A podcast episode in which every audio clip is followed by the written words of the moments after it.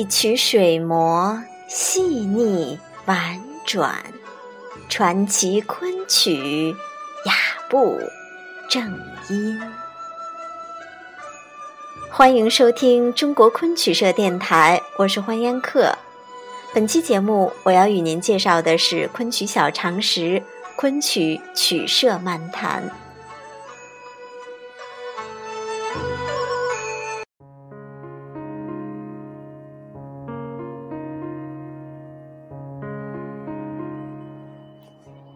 京昆艺术大师于振飞先生曾经多次说到，昆曲振兴需要依靠两支大军，一个是专业剧团，另一支就是业余曲社。那所谓曲社呢，又称为曲集、曲局或者是曲会，是昆曲爱好者学习演唱的组织机构，亦是昆曲的群众基础和社会力量的具体体现者。众所周知啊，我国的戏曲是由清唱形式开端的。魏良辅革新创立的昆山腔，主要是由清曲设计的。随着昆曲的不断发展，清唱活动也开始逐渐的流行于江南各地，并不断的向外辐射和扩散。早期的清唱和散曲占了相当的比重。传奇创作繁荣以后，剧曲。则成为了主导。出于对昆曲的共同爱好，各界人士纷纷相约结社，习唱研究，乐此不疲。于是呢，曲社组织应运而生。曲社的成员互称曲友，其含义相当于现代京剧界的票友，但是在称呼上又有所区别。这是一个传统的专名。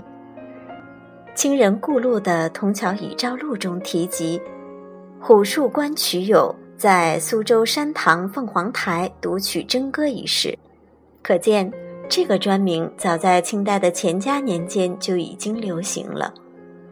由于其组成人员上至官僚近身，下至贩夫走卒，遍及社会的各个阶层，因此习唱也就呈现出了不同的特色。大致来说，文人士大夫是具有极高的文化修养，读曲研习无不讲求十字正音、四声阴阳、收音归韵、口法腔格、腔调板眼等。他们在清唱自娱的同时，还需养家班单演传奇，并将自己的歌唱方法传授给家龄们。这在一定程度上推进了昆曲的演唱技巧。至于其他市民阶层的曲友，基本是以舞台演出折子戏的曲子为依据。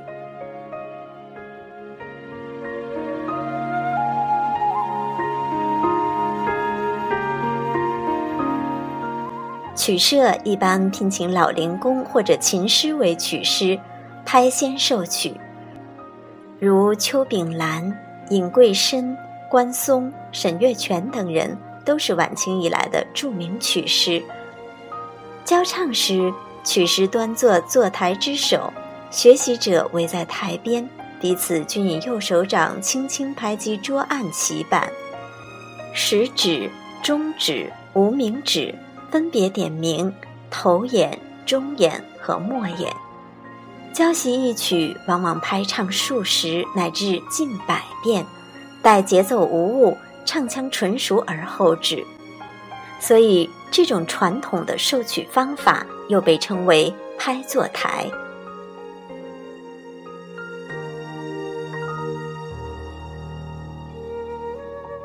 曲社的活动形式是比较多的，主要呢有以下几种：学唱者约定习曲的时间，按期进行，称为拍期；凡遇有喜庆的宴会。邀集社中同仁来到家中唱曲，谓之初期。北京的又称为百清音桌。由习曲者自行邀请曲师来家中授曲，称为私期。而同期则是最为重要的一种形式，每个月举行一次，或半天，或一整天，时间长短不限，一般是一例须唱整出，曲白俱全。并且呢，事先报名排定剧目及各门角色，后场乐队。从开锣至中场，严格规定不看曲本，否则会击之为摊铺感。凡公认的好唱口，安排在中间数出，与剧场中重视的中轴子相似。至于开场和末处，大半是由随和的老先生担任，并且只限于同社社之参加，不接待外社曲友。这也许就是同期得名之由来吧。现在的规定已经有所改革，可唱单支的散曲可以不带说白，允许翻看曲谱，本社以外的曲友亦可以参加等等。聚会的时候呢，是采用坐唱的形式，不化妆。不穿戴行头，其他诸如人物角色、唱白协混、古典罗段等，均与舞台演出无别。总的原则呢是要求场面清静，以人声为主。极清之时，虽管弦鼓板之伴奏，亦皆暂停，专以突出嗓音歌声。这种形式的清唱，俗语谓之“冷板凳”，不比戏场。借锣鼓之势，全要娴雅整肃、清俊温润。同时呢，又与舞台表演的戏功相对应，称之为清功。彼此互有交融，又有不同。剧曲紧，清唱缓；剧曲以打身段、下金锣为难，清唱无事苦，而有生熟口之别。另外呢，戏功俱是幽灵。人以戏子目之，社会地位是极其低下的；而清宫则无衣食之忧，生活相对而言是较为优裕，其地位远非戏宫可比。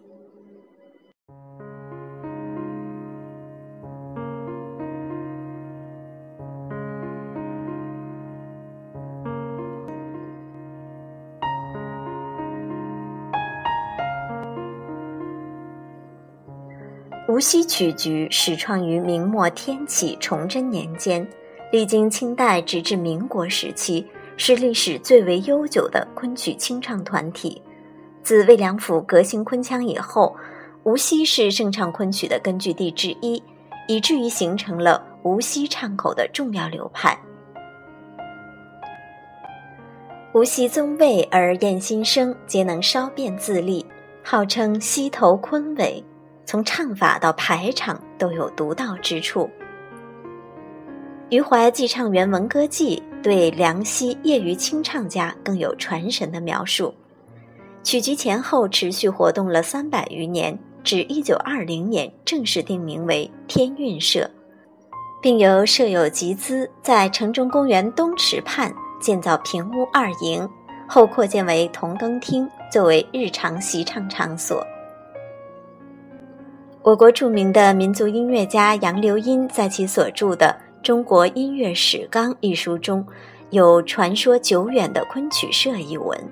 据载，天韵社是现存唯一最古的昆曲社，它与其他曲社有不同之处。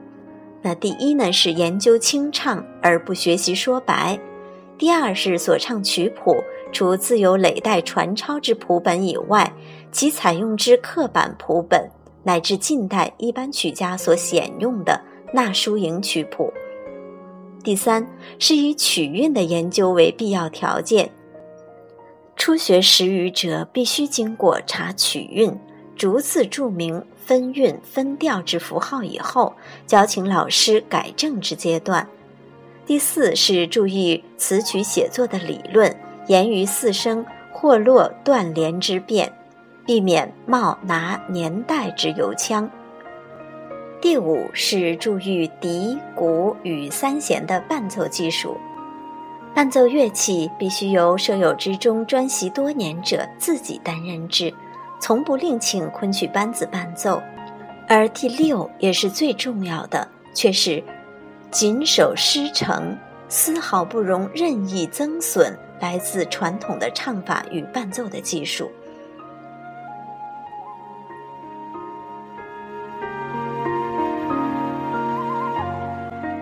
曲社的清唱活动不仅有助于昆曲的普及，而且也推动了唱派的演进，丰富了演唱的流派。清朝乾隆时期，扬州有刘鲁瞻、蒋铁琴、沈调梅三派，苏州则有叶怀庭和他的弟子钮石玉。叶氏整理校订的《纳书营曲谱》刊行于一七九二年，俗闻之喘小者定之，律之未写者谐之，而于四声离合、清浊阴阳之芒，呼吸贯通。该曲谱只载曲词，不录宾白，专供清唱所用。其所创叶派唱口为世所宗，已经作为后代清唱家研习的标准。另外，苏州、上海两地的清唱风格大致相同，京津则别树一帜。浙江的杭嘉湖地区以嘉兴最为有名，别有“兴宫”之称。晚清以降，及至民国年间。昆曲虽然日益凋敝，但清曲家结社习曲之风仍在各地流行，如苏州的庚阳集、丝丝局、气集曲社、道和曲社、曼亭女子曲社等；上海的江局、宜宜局、庚春曲社、平生曲社、宿舍等；北京的颜乐社、古音社、引炉曲社等。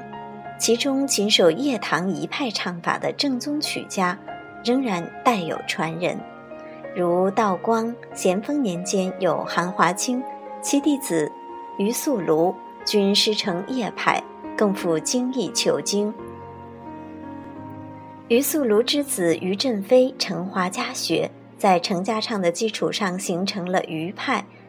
并总结出带腔、奏腔、豁腔、滑腔、橄榄腔、断腔、麦腔等二十种腔格，集历代之大成，蔚为大观，贡献之巨，卓然成为一代宗师。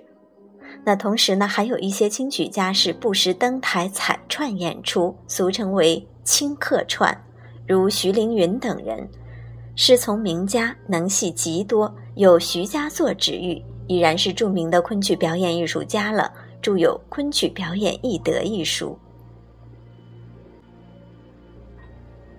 中华人民共和国成立后，昆曲艺术获得新生，各地业余曲社的发展也步入正轨。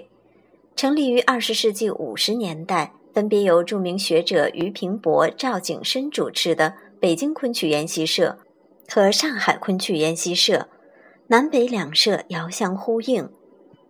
是目前国内最具规模和影响的群众自娱性的两大业余曲社，已经成为弘扬昆曲艺术的重要阵地。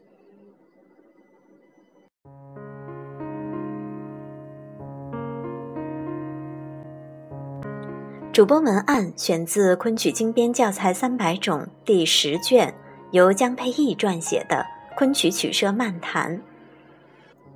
更多精彩内容，请关注中国昆曲社微信公众账号，输入“昆曲社”的全拼，就可以订阅有声有色、赏心悦目的大雅昆曲微刊了。